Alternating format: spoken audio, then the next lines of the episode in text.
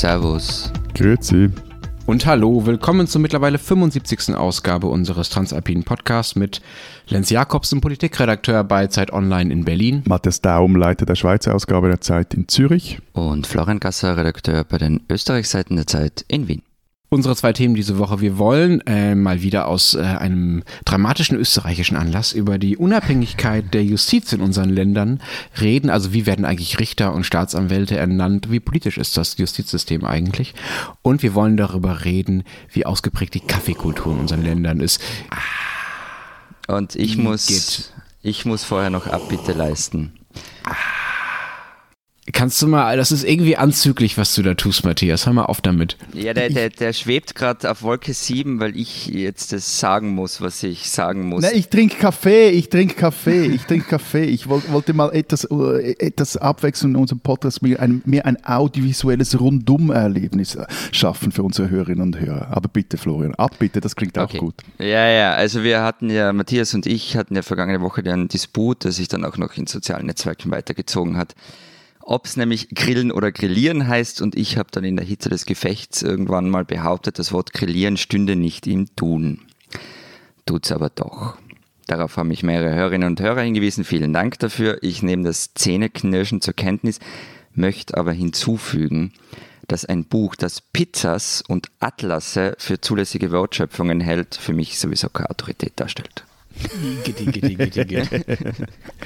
Äh, Florian, es geht leider direkt weiter mit dir. Äh, du bist nämlich der Grund, beziehungsweise Österreich ist nämlich der Grund, dass wir über die Unabhängigkeit der Justiz sprechen wollen. Ähm, das liegt ähm, halt an dem, was bei euch da gerade wieder so los ist. Zum einen ähm, wurden bei Hans-Christian Strache und auch bei Johann Gudenus, das sind, ja, wie wahrscheinlich alle mittlerweile wissen, die beiden Menschen, die da in dieser schönen Villa auf Ibiza gefilmt wurden, bei den beiden wurden also Hausdurchsuchungen durchgeführt in den vergangenen Tagen. Und zusätzlich ermittelt die Staatsanwaltschaft Staatsanwaltschaft in Österreich auch, ob nicht vielleicht auch die ÖVP in irgendeiner Art und Weise in diese Ibiza-Kiste involviert ist. Die Partei von Sebastian Kurz, dem äh, Ex-Kanzler, der, äh, wie wir äh, ja oft erzählen, gerade durch alle, über alle möglichen Gipfel und durch alle möglichen Hauptstädte turnt. Die Partei von Sebastian Kurz schäumt nun, spricht von einer Schmutzkübelkampagne gegen sich und die Staatsanwälte wehren sich wiederum dagegen. Was ist da los? Was ist der Kampf zwischen Staatsanwälten und Sebastian Kurz? Also alles der Reihe nach. Das ist nicht so einfach. Ähm, bei den Hausdurchsuchungen ging es darum, ähm, da ging es eine Besetzung im Vorstand der teilstaatlichen Casinos Austria. Die FPÖ hat da jemanden reingesetzt, von dem manche sagen, er sei dafür nicht qualifiziert. Und aber sowohl Vertreter der Republik als auch die von Novomatic, das ist ein anderer Glücksspielkonzern und auch ein Teileigentümer der Casinos, haben im Aufsichtsrat zugestimmt. Da ist jetzt die Frage, warum haben sie das getan? Und Glücksspiel kommt ja auch in diesem Ibiza-Video vor. Und ich weiß bis heute nicht, ob es Ibiza oder Ibiza heißt. Ähm, Strache breitete in diesem Video seine Pläne für das Glücksspiel aus und deshalb ist mir das sehr hellhörig geworden. Die andere Geschichte ist diese Schredderaktion der ÖVP oder von einem Mitarbeiter aus dem Bundeskanzleramt, der noch vor Misstrauensvotum gegen Sebastian Kurz die Festplatten oder einige Festplatten vernichten ließ, dafür einen falschen Namen verwendet und die Rechnung nicht bezahlt hat. Ähm, da wurde ja nun durch Anfragebeantwortung des Justizministeriums bekannt, dass die Wirtschafts- und Korruptionsstaatsanwaltschaft einen Zusammenhang zwischen dem Ibiza-Video und dem Schreddern vermutet. Das heißt überhaupt nichts, aber es passt der ÖVP in den Kram. Denn die, also es passt nicht in den Kram, muss man sagen, denn die ist ja pedantisch darauf bedacht, dass sie mit dieser ganzen Ibiza-Sache nichts zu tun hat, also wirklich gar nichts. Und deshalb schimpft sie nun gegen Justiz und meint, es sei eine Schmutzkübelkampagne und tut damit so, als wären Staatsanwälte Teil des Wahlkampfs. So, das ist die stark verkürzte und sehr lückenreiche Reader's Digest Version, womit wir uns hier beschäftigen. Und die wichtigste Schlagzeile möchte ich euch auch nicht vorenthalten. Ähm, das war nämlich ein Zitat von Heinz-Christian Strache, ähm, das der Boulevard natürlich gleich am Titel hatte, nämlich Ich war nackt, als die Polizei kam. Ja. Ich fand ja dieses Bild in diesem viel zu engen weißen T-Shirt von ihm aus Ibiza aus dem Video schon ziemlich hart. Jetzt danke jetzt für das Bild mit dem nackten Strache. Ge geht, geht das wieder weg, dieses Bild? Nein. Na gut, also eben, also danke für nichts. Also, dieser Viertelblutte hat, wird uns jetzt bis ans Ende unserer Tage vor dem inneren Auge verfolgen. Aber die Frage, die, also die, die jetzt sich stellt, warum steigen die jetzt die, die Staatsanwälte auf die Barrikaden, wieso wehren die sich jetzt? Ich habe das noch nicht richtig naja, verstanden. Weil sie, weil, sie, weil sie unabhängig sein wollen und nicht mehr dem Vor Vorwurf ausgesetzt, ähm, dass sie aus parteipolitischen Gründen ermitteln würden, so wie es jetzt eben passiert, durch Sebastian Kurz und durch seine Partei, also immerhin. Aber wie kommt er überhaupt auf diese Idee, dass Staatsanwälte von der Partei oder von Parteien oder von Politikern irgendwelche UKAs entgegennehmen würden? Ja, insbesondere, weil in dem Fall, Entschuldigung, insbesondere, weil in mhm. dem Fall ja die, die Politiker, also die Justizminister, also die, die, die ähm, Vorgesetzten der Staatsanwälte, ja gar keine Parteipolitiker sind. Ihr habt doch gerade diese lustige Expertenregierung, wo angeblich alle unparteiisch sind. Genau, also ich meine, grundsätzlich den Vorwurf kannst du nur geben, weil Staatsanwälte weisungsgebunden sind, also dem Justizminister bei uns unterstehen. Die Justizminister, also in dem Fall klar Expertenregierung, aber Justizminister waren nie völlig parteilos. Also die haben immer schon eine Parteinähe gehabt. Ähm, und auch die Expertenregierung jetzt, da kann man ja die einzelnen Minister schon zuordnen, also sie sind keine Parteigänger, ähm, aber man kann sie so ein bisschen zuordnen oft. Und es, den Vorwurf, dass bestimmte Ermittlungen aus parteipolitischen Motiven stattfinden, gab es immer schon. Das ist überhaupt nicht neu.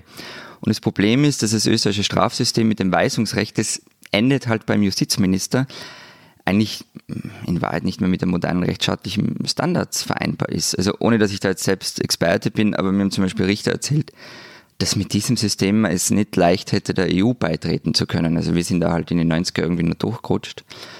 Und an der Spitze der Staatsanwälte stehen im Ausland in der Regel ja unabhängige Generalstaatsanwälte. Also die werden zum Beispiel vom Parlament gewählt, idealerweise für einen recht langen Zeitraum. Das österreichische System bedeutet aber, dass jeder heikle Akt der Staatsanwaltschaft letztlich vom Justizministerium genehmigt oder, oder abgelehnt werden muss.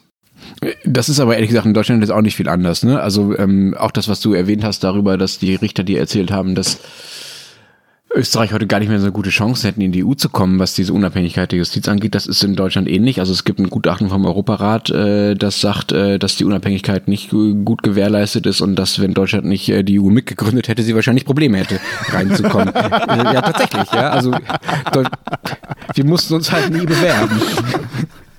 Also auch hier ist es so, dass die Vorgesetzten den Staatsanwälten in die Einzelfälle tatsächlich auch reinregieren können und äh, die Staatsanwälte weisungsgebunden sind. Also letztlich äh, den Justizministern aber, der jeweiligen aber, aber, Ländern. Allerdings, ja?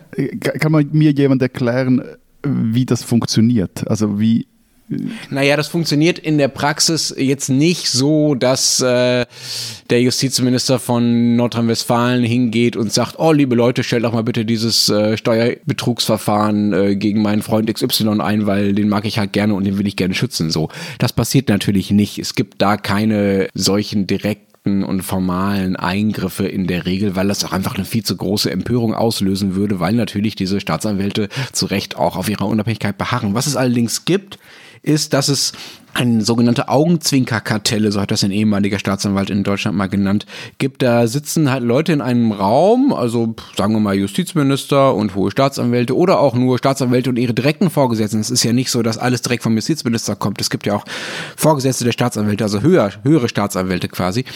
Ähm, die dann so Andeutungen machen und sagen, ja, dann vielleicht gibt man mal lieber der Spur ein bisschen mehr nach oder der ein bisschen weniger und so. Und das ist natürlich ein Graubereich, weil es ja auch Aufgabe von Vorgesetzten ist, ihre Untergebenen so ein bisschen anzuleiten und denen so ein bisschen Hilfestellung zu geben und denen auch Feedback zu ihrer Arbeit zu geben. So. Aber das ist halt ein Tor für Einflussnahme. Und es gibt eine Ausnahme, wo das auch öffentlich geworden ist in Deutschland. Das ist auch gleich ein sehr großer Skandal gewesen. Da ist nämlich der Generalstaatsanwalt, der Harald Range, ist ein paar Jahre her, der ist mittlerweile äh, verstorben, wollte ermitteln gegen das äh, Portal Netz Netzpolitik.org, das sind eigentlich nur so ein paar Blogger, die ähm, Dinge veröffentlicht haben, von denen Menschen der Meinung waren, dass es Landesverrat war, die zu veröffentlichen. Und äh, Herr Range hatte dazu ein Gutachten in Auftrag gegeben, das ihm recht gegeben hätte und gesagt hätte, ja, das ist Landesverrat, was sie machen, wir können jetzt gegen die ermitteln. So. Dann kam der Justizminister Heiko Maas damals, der mittlerweile Außenminister ist, und erklärte erstmal öffentlich, dass er diese Ermittlung irgendwie nicht so gut findet und dass Pressefreiheit doch nur gut sei und so weiter. Und dass man doch bitte nur ein anderes Gutachten verwenden solle, nämlich eines, das das Ministerium in Auftrag gegeben hat. Und dieses Gutachten kam dann Überraschung zu einem gegenteiligen Ergebnis, dass nämlich die Veröffentlichung äh, dieser Sachen, die Netzpolitik.org da gemacht hat, dass sie eben nicht Landesverrat sei. So. Range war darüber so erbost durch diese ja quasi Anweisung, diesen Eingriff vom Maas, dass er das einen unerträglichen Eingriff in die Unabhängigkeit der Justiz genannt hat bei einer öffentlichen Pressekonferenz, ja, von der Maas wiederum nichts wusste, also echt ein Eklat. Daraufhin hat Maas ihn dann auch direkt rausgeworfen. Das war so der offensichtlichste Eklat, den es bei uns gab, was die Unabhängigkeit angeht. Genau, das ist doch bei euch irgendwie der Knackpunkt, oder? Dass Staatsanwälte eben nicht in Deutschland nicht Teil der Justiz sind, sondern Exekutive und, und auch politische Beamte. Genau, also sie sind tatsächlich äh, weisungsgebunden gegenüber dem Justizministerium und halt den höheren Staatsanwälten, die es über ja, ihnen noch gibt. Genau, wie bei uns. Insofern ja. ist das, was der, das, was der Range da sagt, also unerträglicher Eingriff in die Unabhängigkeit der Justiz, das ist halt, das stimmt halt nicht so ganz. Also die sind, wie gesagt, äh, politische Beamte. So, und dafür gibt es auch ein paar ganz gute Gründe. Weil wenn die Staatsanwälte nicht mehr der demokratischen Kontrolle der Politik unterstellt wären, wie sie es halt jetzt sind durch ihre, äh, durch ihre Funktion, dann könnten sie ja, wenn sie sich mit den Richtern absprechen, die ja wiederum sehr unabhängig sind bei uns, so ziemlich machen, was sie wollen. Ja, dann hast du quasi zwei, zwei von dreien im Gerichtssaal, also wenn man den Verteidiger, den Staatsanwalt und den Richter nimmt, zwei von dreien, die quasi keiner Kontrolle unterstehen, die einfach Willkür ausüben können im Zweifelsfall, wenn sie das denn wollen und niemand kann sie darin stoppen. Und das finde ich schon gut, dass äh, die Staatsanwälte da irgendwie kontrolliert werden und äh, auch zurückgebunden sind. Und die Weisungsbefugnis ermöglicht halt auch äh, Fehler von Staatsanwälten zu korrigieren. Wenn da einfach jemand Quatsch macht, dann äh, könnte ja sonst niemand eingreifen. Das geht nur, weil sie jemandem unterstellt sind. Und das äh, finde ich schon auch sinnvoll. Ja, aber es ging natürlich halt schon anders. Also ich meine, äh, ich bin da jetzt etwas baff, wie dieses System bei euch funktioniert, weil das ist hier wirklich anders. Und wir haben doch einen recht ordentlich funktionierenden Rechtsstaat und dies ganz ohne weisungsbefugte Regierungs- oder Bundesräte, die haben nämlich bei den Staatsanwälten oder haben den Staatsanwälten überhaupt nichts zu sagen, außer wenn es um disziplinarische Fragen geht. Und sie regeln, so steht es im Gesetz, die Aufsicht über die Strafbehörden. Also zum Zeit liegen sich zum Beispiel die Bundesanwaltschaft, also die nationale Staatsanwaltschaft und ihre Aufsicht in den Haaren. Und Klammer kurz, äh, ausgeschlossen sind sogenannte politische Straftaten. Also da braucht es dann seitens der Regierung oder der Verwaltung eine sogenannte Ermächtigung, dass da ermittelt werden kann. Also geht zum Beispiel darum, als diese Russen im äh, Labor in Spiez äh, rumgeschnüffert haben und man denen äh, an den Kragen wollte, da musste es, braucht es ein Go des EJPDs, des Justizdepartements, damit da überhaupt eine Strafverfolgung ausgelöst werden kann, Klammer geschlossen. Aber ich meine, die demokratische Kontrolle ist ja trotzdem gegeben, weil zum Beispiel Staatsanwälte ähm, gewählt werden, teilweise durchs Volk oder teilweise durch äh, das eidgenössische Parlament und äh, es braucht nicht immer einen starken Mann, der für Ordnung sorgt, lieber Lenz. Ah ja, das ist äh, toll, dass ihr da so äh, progressiv seid, was die Staatsanwälte angeht und dass die so wahnsinnig unabhängig sind. Wobei ich mich ehrlich gesagt auch frage, ob das so super ist, wenn die Staatsanwälte vom Volk gewählt werden. Warum wählen sie dann nicht einfach immer so einen besonders harten Hund? Ist das dann irgendwie sinnvoll? Aber was ja noch viel krasser ist bei euch, Matthias, ihr unterstellt dafür eure Richter der Politik. Ist das besser? Touché, touché, touché. wobei, wobei, dich. wobei, wobei die, die, die, die, diese Sache ist etwas komplizierter. Also in, in der Schweiz werden die Richter vom Parlament gewählt, also wenn es ums Bundesgericht oder die kantonalen Obergerichte geht, oder eben auch vom Volk. Also das betrifft dann die Bezirksgerichte, das ist so die unterste Ebene hier. Hier auch eine kurze Klammer, sorry, wenn es um die Schweiz geht, ist eine, die Schweiz ist eigentlich ein Land der Klammerbemerkungen, könnte man sagen. Kurze Klammer, also Ausnahme Kanton Freiburg, ähm, die regeln das etwas anders. Und jetzt kommt also die, die, die Richter, und das ist das eigentliche Problem, zumindest jetzt hier für den innerschweizerischen Diskurs, die werden nach einem Parteienproporz gewählt und zwar auf jeder Ebene.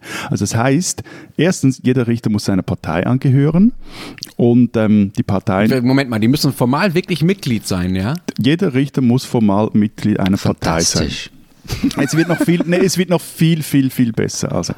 Ähm, und die Parteien, die wollen dieses System nicht ändern, weil sie zum einen dann irgendwie, es geht teilweise darum, dass sie über diese Richter stellen, also inhaltlich, aber vor allem, weil es eine sogenannte Mandatssteuer gibt. Also das heißt, jeder Richter muss seine Partei und Parteien sind, stopp, nicht, es wird noch besser. Und Parteien sind in der Schweiz äh, tendenziell immer klamm, weil wir keine staatliche Parteienfinanzierung haben. So, also jeder Richter muss seiner Partei jährlich einen zünftigen Batzen an, abliefern. Äh, Moment, Zwischen Moment, Moment, Moment. Die Wahlkämpfe der Schweizer Parteien werden von den Richtern bezahlt? Ja, wenn, wenn du es jetzt sehr verkürzt, es wäre eine gute Schlagzeile. Also zwischen, und das sind so zwischen, je nach Partei, wiederum zwischen 3000, die FDP, die will nicht so viel, und 20.000 Franken im Jahr. Die Grünen wollen so viel, weil die haben halt sonst kaum Kohle. So. Ich meine, also gibt es in irgendeiner vernünftigen Demokratie irgendwo auf der Welt sonst? Meines Wissens nicht, nein. Okay, also ich habe das Gefühl, wir finden uns gerade in einer langen Version von Die Spinnen, die Schweizer wieder, ehrlich gesagt. Weil, äh, also, äh, das ist so irre. Weiß man irgendwas darüber, was das für einen Einfluss auf die, auf die Entscheidung der Gerichte hat? Ich meine, das muss doch eigentlich die Justiz korrumpieren, wenn die alle Richter Parteimitglieder sein müssen und dann noch die Parteien bezahlen. Ja, du, du hast natürlich, also das ist ja ein Parteienproport, das kannst du sagen, es ist dann alles wieder etwas plus minus ausgeglichen. So, und es gibt das Argument, dass man sagt, hey, wenn jeder Richter quasi einer Partei zugehört, also wie eine, eine Etikette dran hat, dann weiß man auch, mit wem man zu tun hat. Also man weiß dann, wenn man irgendwie äh, irgendeinen Scheiß gebaut hat und vor Bezirksgericht landet und da einem Hardliner gegenüber sitzt oder eher einem äh, anders ausgerichteten Richter das, also das erwartet. So, aber eben, vor allem hat es aber den, den, den äh, mal erstmals hat es vom Einfluss darauf, wer überhaupt auf den Richterbänken sitzt. Also dieses System heißt, dass eigentlich nicht die geeignetsten Damen und Herren dort reinfinden, sondern jene, die eben einer der wählerstärksten Parteien das im Land wie in Österreich. sind. Das ist das ist, es wird noch besser. Also der Punkt ist äh, hier, also parteilose Kandidaten haben zurzeit eigentlich keine Chancen, obwohl zum Beispiel gerade auf lokaler Ebene parteilose teilweise sogar die Mehrheit stellen der, äh, der Amtsträger. So. Nee, absurd ist jetzt Folgendes, und das wusste ich, das war mir auch nicht so be äh, bewusst. Dieser Parteienproport ist gar nirgends festgeschrieben. Man macht das einfach so, weil man es schon immer so gemacht hat. Dabei ist es erst, glaube ich, seit 1953 der Fall, dass man sich mal auf das geeinigt hat, zumindest auf nationaler Ebene. Also es ist wirklich, ja, okay. Aber sag mal, und das ist okay für euch? Ähm, ja und nein. Also nein, weil jetzt dann gleich äh, wieder mal, du wirst es erraten. Eine Initiative. Voilà, genau, genau, genau, genau. Und die fordert zumindest jetzt mal auf nationaler Ebene, dass die Richter künftig nicht mehr von der Politik gewählt, gewählt werden, sondern von einer Fachkommission, die dann eine Liste der potenziell wählbaren Kandidatinnen und Kandidaten aufstellen soll. Und dann soll, wie im alten Athen, das Los entscheiden, wer auf der Richterbank Platz nehmen darf. Eben ganz normal erst fürs Bundesgericht gelten, aber wenn die durchkommt, die Initiative, die haben jetzt schon genügend Unterschriften gesammelt, ähm, dann hätte das sicherlich für alle anderen Gerichte auch einschneidende Folgen. Hm, und wer sitzt dann in dieser Fachkommission? Weil sowas ähnliches gibt es äh, in Deutschland äh, auch schon. Das sind äh, so diese Berufungskommissionen für Richter. Und da sitzen dann haufenweise Abgeordnete zum Beispiel drin, äh, was dann wiederum dazu führt, dass es auch in Deutschland den Vorwurf gibt, dass äh, die Richterernennungen eigentlich äh, parteipolitisch sind. Ne? Weil dann die, was weiß ich, irgendwelche Abgeordneten im Bayerischen Landtag gleichzeitig in diesen Richterauswahlkommissionen sitzen und dann halt entscheiden, wer da, wer da die richt wichtigen Richterposten kriegt. Also insofern bei allem, die spinnen die Schweizer. Ne? So, es gibt gibt diese Diskussion darum, wie unabhängig die Justiz und wie unabhängig die Richter in, äh, in Justizsystemen sind, gibt es in Deutschland auch, ja. Ja, also, und was interessant ist, die Frage irgendwie eben, ist ja dann kommt die Initiative durch oder wird das ein Thema? Das, das wurde wirklich auch in den vergangenen Wochen bei uns eher ein Thema, weil noch auf die Frage von dir zurück, Lenz, zu kommen, ähm, kürzlich ein SVP-Bundesrichter nicht so entschieden hat, wie es seiner Partei genehm ist, ging um eine europapolitische Frage und dann die den wirklich zum, zum Abschuss freigeben wollten. Und das sorgte dann doch äh, zumindest in justiznahen und Juristenkreisen für einige Empörung. Also es zeigt auch, dass dieses System wirklich auch Probleme birgt. Freunde der Blasmusik, ich habe mir gedacht, wenn wir über dieses Thema reden, dann, dann könnten wir Österreicher was von euch beiden lernen und wir würden erfahren, wie rückständig wir da sind und wie es besser funktionieren könnte. Aber hey, es ist bei euch um nichts besser. Ich weiß jetzt nicht genau, ob mich das panisch machen soll oder einfach beruhigen. Drei Bananenrepubliken mit hohen Bergen. Diese Schweizerin sollten Sie kennen. Auf die Gefahr hin, dass uns jetzt bald mal jemand der Kungelei mit dem Buchverlagswesen bezichtigt, weil wir hier immer wieder Schriftstellerinnen und Schriftsteller vorstellen, äh, mache ich es trotzdem wieder und stelle eine Schriftstellerin vor, nämlich Simone Lappert, die 33-Jährige veröffentlicht Ende Monat ihren zweiten Roman, der heißt Der Sprung, und zwar nicht bei irgendeinem Feldwald-Wiesen-Verlag, sondern bei Diogenes, also beim größten Schweizer Literaturverlag, und das als eine Premiere erste Schweizer Romanautorin. Aber genug der Superlative. Lappert ist mit Der Sprung ein richtig gutes Buch gelungen. Das sage jetzt nicht ich, sondern das sagt unsere Autorin Ann-Sophie Scholl, die Lappert für die aktuelle Ausgabe der Zeit Schweiz porträtiert hat. Lappert erzählt in ihrem Buch die Geschichte einer jungen Frau, die auf einem Dach steht und droht herunterzuspringen. Das Ganze basiert auf einer wahren Begebenheit, aber Lappert spinnt in der Fiktion die Geschichte immer weiter und macht quasi aus einer Polizeimeldung das Panorama einer Kleinstadt. Simone Lappert, eine Schweizerin, die man lesen sollte.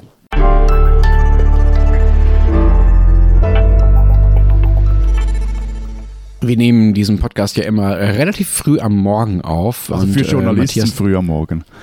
Ja, genau. Also so irgendwann zwischen acht und elf.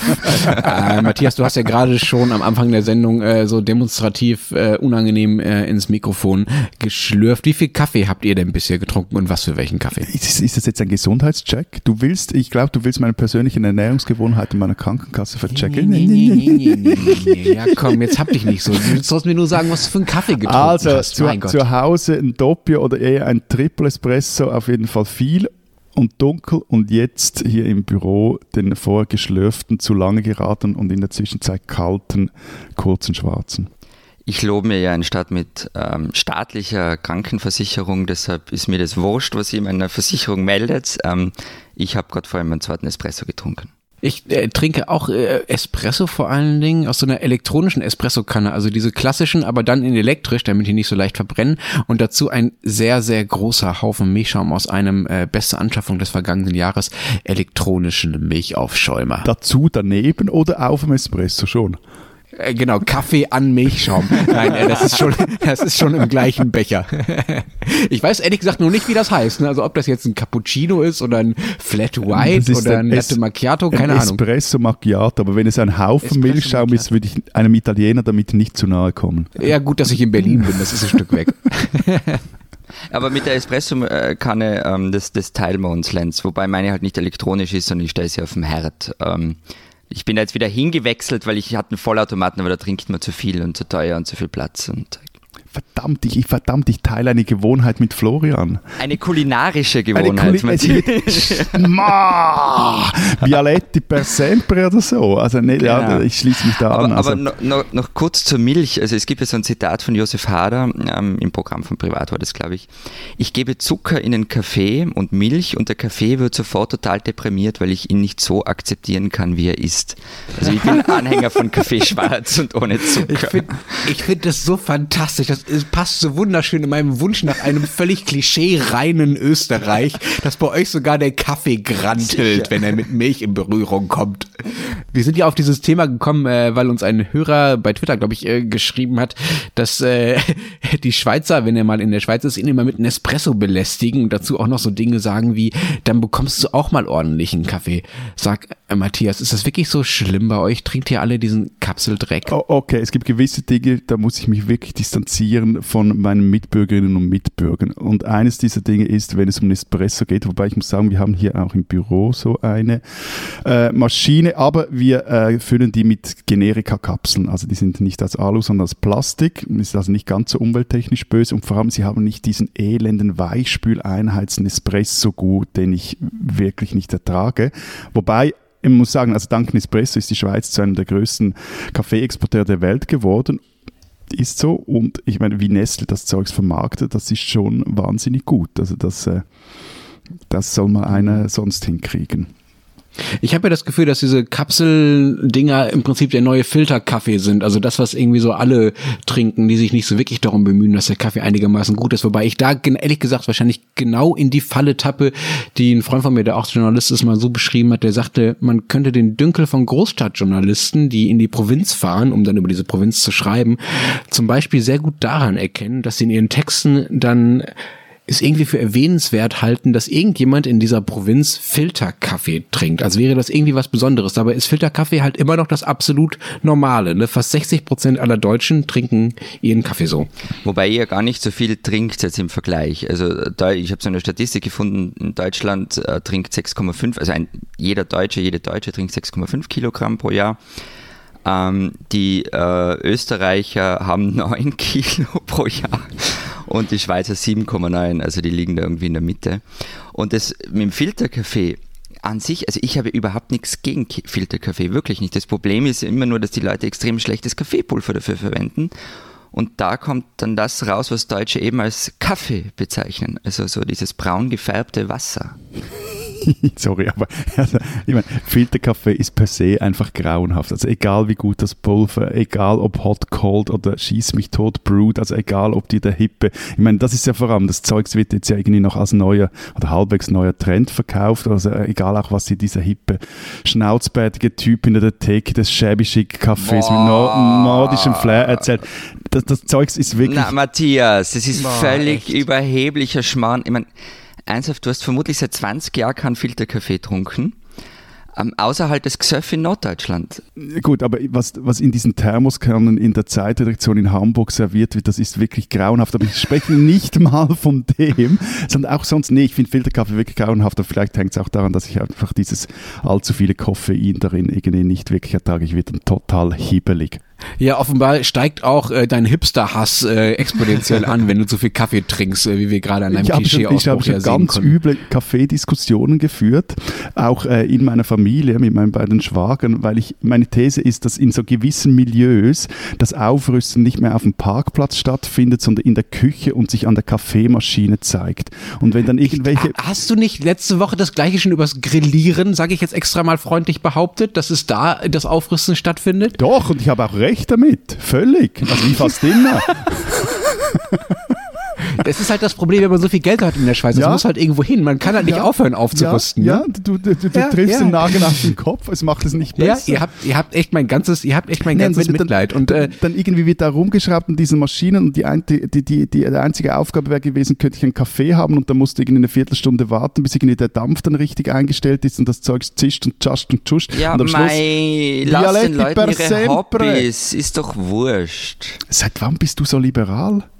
Es ist mir auch völlig neu, aber ich finde es nett. Danke, Florian. Ich bin auf deiner Seite und ich finde übrigens der norddeutsche Filterkaffee und nicht nur der norddeutsche, sondern der, quasi der gesamtdeutsche Filterkaffee äh, ist, ist ein ganzes Stück besser geworden in den letzten Jahren und das liegt äh, zumindest du warst schon lange nicht mehr in Hamburg in der Zeitredaktion. Ich glaube, der. Nee, das stimmt. Der? In Berlin haben wir so Mokka Master, sehr empfehlenswert. Die schmecken ganz gut. So, das war der Werbeblock. Ich glaube ehrlich gesagt, dass das ein bisschen an Starbucks liegt, dass äh, der Kaffee in Deutschland besser geworden geworden ist. Und ich weiß nicht, wie das äh, in, in der Schweiz ist, aber hier waren Starbucks schon diejenigen, die äh, als erstes so auf breiter Front, sage ich mal einfach dadurch, dass sie so groß sind und so viele Filialen aufgemacht haben, auf breiter Front zum Beispiel den Espresso und den Cappuccino in ziemlich guter Qualität durchgesetzt haben. Die gab es auch vorher schon, aber eher vereinzelt und die Filterkaffee-Dominanz war gerade so in, in den Cafés ziemlich ungebrochen.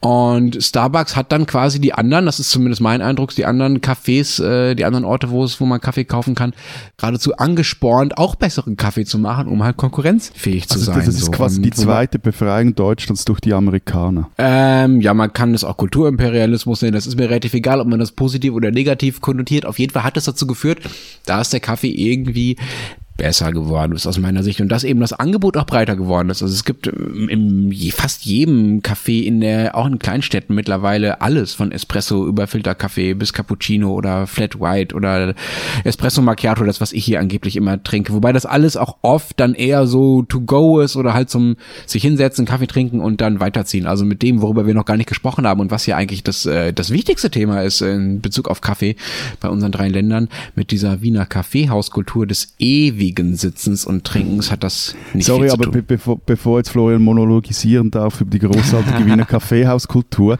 aber nein, nein, und auf die Gefahr hin, dass ich hier jetzt als unglaublicher Grantler gelte, aber ich meine Kaffee aus Pappbecher, also Entschuldigung, das ist jetzt wirklich ein kulinarisches Verbrechen, das ist irgendetwas, also irgendetwas hat der Mensch mal Tassen erfunden und, und, und eine Bar, an dem man einfach stehen, ruck, ruck, zack, zack, seinen Kaffee, seinen Cappuccino oder was auch immer trinken kann. Also diese gedeckelten Becher man verzeiht es mir, aber das ist einfach ein Babyfläschchen-Nuckelersatz für Erwachsene. Okay, Alter. Also, ähm, Ignorieren wir einfach, oder Florian? Ja, nein, ich muss die Aussage schon richtig stellen. Also dieses, dieses an der Bar stehend, äh, sein Kaffee schnell zu trinken, das ist Kaffee nur von Starbucks, das macht das, man in Italien schon auch das so. Das meine ich ja, ich, das meine ich ja, das hat, man hat schon, ja, schon ja. ja. Aber viel wichtiger und was für mich wirklich traumatisch war, ähm, als ich das erste Mal länger in Hamburg war, so ein paar Monate, da bin ich rumgelaufen immer am Wochenende und war wirklich fertig, dass ich kein Kaffeehaus gefunden habe, in dem ich da irgendwie einen Nachmittag lang mich ausbreiten kann. Ich meine, das geht einfach nicht. Ja, Nachmittag ausbreiten finde ich aber auch krass. Das wird wirklich schwer in Hamburg und wahrscheinlich auch in Berlin. Und ja. ähm, außer du trinkst in der Zeit halt äh, fünf Kaffee, dann äh, geht das natürlich irgendwie. Weil das Problem dahinter, und das ist auch, wäre auch eh meine Frage an dich, Florian, ich verstehe nicht so ganz genau, wie äh, die, diese Wiener Kaffeehäuser funktionieren. Also die deutschen Cafés sind halt nicht auf Dauer lungernde Gäste eingestellt, die halt äh, einen Kaffee trinken und dann irgendwie fünf Stunden da rumsitzen. So, da habe ich mich schon immer gefragt, so wie machen diese Kaffeehäuser eigentlich ihren Umsatz? Also da kommt man hin, trinkt einen Kaffee und bleibt bleibt fünf Stunden sitzen, kriegt auch noch eine Zeitung gestellt, so. Die werden ja auch immer teurer, habe ich gehört. Ja. Wie funktioniert das? Naja, sitzen ja nicht alle hier stundenlang rum und äh, geben nur drei Euro aus. Man kann ja auch eine Torte dazu essen, eine Sachertorte mm. zum Beispiel. Oder man kann dann zwischendurch mal einen Gulasch essen oder eine Depreziner. Wurst also, zum Kaffee. Naja, nach oder vor. Also man kann sich ja den Nachmittag einteilen. Und was ja eben wegen der Kaffeehauskultur, also die Wahl des Kaffeehauses, die hängt ja auch davon ab, was man will. Also will man gesehen werden, dann geht man in eins der Ringstraßenlokale. Dort treibt sich die postmediale, politmediale Elite jeden Morgen rum und äh, postmediale Elite, postmediale, das, irgendwie. also die politmediale Elite und, und, bekräftigt sich da irgendwie so wechselseitig ihre Wichtigkeit zum Beispiel. Ja, das gibt's hier schon auch. Das wäre in Berlin dann das Café Einstein. Das ist allerdings äh, gerade deshalb, also weil da eben immer die Politiker und die äh, Alpha-Journalisten rumlaufen, äh, ziemlich überfüllt mit Touristen. So, also da äh, kriegt man man gar nicht mehr so guten Platz. In Zürich war das vielleicht mal das Odeon, aber das ist jetzt wirklich auch schon Jahrzehnte her. Heute ist halt alles sehr nach Szenen aufgeteilt und äh, ja auch in einem Café, sagen wir mal dem Sprüngli, das vielleicht noch so ein etwas eine, ein groß Weltstadt-Flair-Image hat, also da lungerst du auch nicht nachmittagelang rum. Wobei, also das wirklich Schöne an, an der Wiener Kaffeehauskultur ist ja ähm, die, die Geschichten, die sich dort immer schon abgespielt haben. Also das, also das sind ja tragische Sachen und schöne Sachen und was weiß ich, was passiert ist. Wir können irgendwie gleich eine Podcast-Serie draus machen. Also meine Lieblingsepisode, gell, muss ich euch jetzt erzählen. Ähm, das war am letzten Abend im Café Grinsteidl, ich glaube 1897, bin mir jetzt gar nicht sicher. Ähm, also im Café Grinstadel waren immer die ganzen Literaten, die Wiener Literatur. Und es war der letzte Abend, bevor sie zusperren. Ähm, und Karl Kraus kam rein und der hat gerade in seiner Fackel einen Text über die Wiener Literaten geschrieben und sie total verrissen und wurde dann von Felix Salten verdroschen. So, also richtig. Felix Salten, der Autor von Bambi, naja, geohrfeigt steht, aber wahrscheinlich ist es Euphemismus. Es gibt leider keine äh, Handyaufnahmen davon. Und wer auch dort war, war Arthur Schnitzler. Natürlich. Und er hat dann in seinem Tagebuch geschrieben, dass das allseits freudig begrüßt wurde. Äh, es waren ja nicht nur äh, diese netten äh, und äh, äh schlagfertigen äh, Literaten in diesen Wiener Kaffeehäusern, sondern zur gleichen Zeit, also es ist ja schon, wenn ich, wenn äh, ich das richtig rate, jetzt auch die mhm. Hochzeit der Wiener Kaffeehäuser gewesen, also so Anfang des vergangenen Jahrhunderts, waren ja auch noch äh, ein paar andere relativ wichtige Leute da in Wien zu der Zeit, ne? So Hitler, Stalin, Trotzki, Tito, diese netten Leute, die haben dann äh, daneben angesessen und sich angeguckt, wie äh, sich die Literaten verdreschen, ja? Also äh, Tito war, war Jugendlicher, also in Wien war. Und bei Hitler und Stalin bin ich mir nicht so sicher. Es, es gibt so Leute, die sagen, sie waren auch im Café Zentral. Also das war so ein, die, die Literaten sind ja dann vom Grinsteidl umgezogen ins Café Zentral. Ähm, aber wer dort sicher ständig rumhockte, war Trotzki und zwar im Schachraum. Und also Trotzki ist damals noch Bronstein und es heißt also rum, spielte Schach, hat Pläne geschmiedet und da gibt es dann auch eine schöne Episode, als nämlich 1917 die Nachrichten von der Revolution in Russland in Wien eintrudelten, soll ein österreichischer Politiker gerufen haben, Geh bitte, wer soll denn schon eine Revolution machen in Russland? Vielleicht der Herr Bronstein aus dem Café Zentral? Aber spielt denn das Kaffeehaus jetzt in Wien wirklich noch eine Rolle oder ist das einfach äh, Geschichte und schöne Episoden von früher? Ähm, ja, du hast schon ein bisschen recht. Also die Kaffeehauskultur lebt natürlich eben von, von der Geschichte und diesen Anekdoten, die ich halt jetzt auch erzählt habe, wo es ganz viele gibt. Und ich muss gestehen, ich mag das ja auch. Also ich sitze schon ganz gern im früheren Stammlokal von Thomas Bernhard oder was weiß ich, auf der Couch, auf der Helmut Qualtinger saß. Ähm, es gibt auch Cafés, die schon besungen wurden. Also von, das berühmteste Lied ist von Georg Danzer zum Beispiel. Er heißt in einem Jö, schau, so a Sau, Jesus na, was macht er noch da? Im Havelka. Also Havelka ist ja ganz sehr berühmt. Ihr, ihr seid immer Blut, ihr seid immer nackt. Strache ist nackt, im Kaffeehaus ist nackt. Was ist los mit euch? Entschuldigung. Ähm, und also man sieht, aber man, aber also es ist schon so, dass man im Kaffeehaus auch heute noch gern und oft und lang sitzt, also um gesehen zu werden, wie vorher gesagt, ähm, auch weil es irgendwie eine schöne Atmosphäre hat. Man rührt da stundenlang in einem Verlängerten rum, liest Zeitungen, beobachtet andere Leute und zerreißt sich das Maul über sie. Oder wie es der frühere Wiener Bürgermeister Michael Häupelmann gesagt hat, die Dreifaltigkeit Kaffeehaus, Beisel, Heuriger habe Wien schon viel Ungemach und Psychiaterbesuche erspart. Draußen sitzen, einen Kaffee genießen, Leute ausrichten, das gehört dazu. Leute ausrichten ist ein großartiger Ausdruck. Schon, ja. aber, aber nur das, etwas noch, äh, eine Frage noch klären. Gut ist ja der Kaffee in Wien nicht. Man geht ja auch nicht wegen des Kaffees dorthin, sondern trotz des Kaffees. Spinnen, die Schweizer. Ich habe mich kürzlich in dieser Rubrik über das Westschweizer Weinsauffest ausgelassen. Nun ist die Fete der Vigneron vorbei, aber bereits der nächste helvetische Großanlass steht bevor. Das eidgenössische Schwing- und Elblerfest in Zug am kommenden Wochenende. Was die Eidgenossen da genau treiben, habe ich noch immer nicht wirklich verstanden. Schwingen, Hornussen und Steinstoßen, pff, was es alles ist, keine Ahnung. Ist mir auch egal. Mir imponiert, was die da in Zug für einen gigantischen Aufwand betreiben, um ein paar stämmigen Männern natürlich nur ähm, zuzuschauen, die sich gegenseitig ins Sägemehl werfen. Zum Beispiel haben die eine Arena mit 56.000 Plätzen aus dem Boden gestampft, nur für diesen Anlass. Und der Sieger erhält einen Muni, einen Stier namens Colin. Entschu- Entschuldigung, darf ich kurz? Verdirb mir bitte nicht diese Festfreude mit den Ticketpreisen oder Nee, was das, hatten wir, das, das hatten wir ja schon mal, also keine Angst. Aber Ja. du kriegst als Normalsterblich eigentlich gar keine Tickets für dieses Fest, weil in den Das ist eine Vorverkauf, in, VIP-Veranstaltung in oder den? Vorverkauf gingen gerade mal 3000 Billette, alle anderen waren für irgendeine Gruppe mit irgendeinem Vorverkaufsrecht ausgestattet. Ich wollte mich jetzt eigentlich über was anderes lustig machen, aber es ist echt nicht leicht. Ihr seid des Wahnsinns, liebe Schweizer.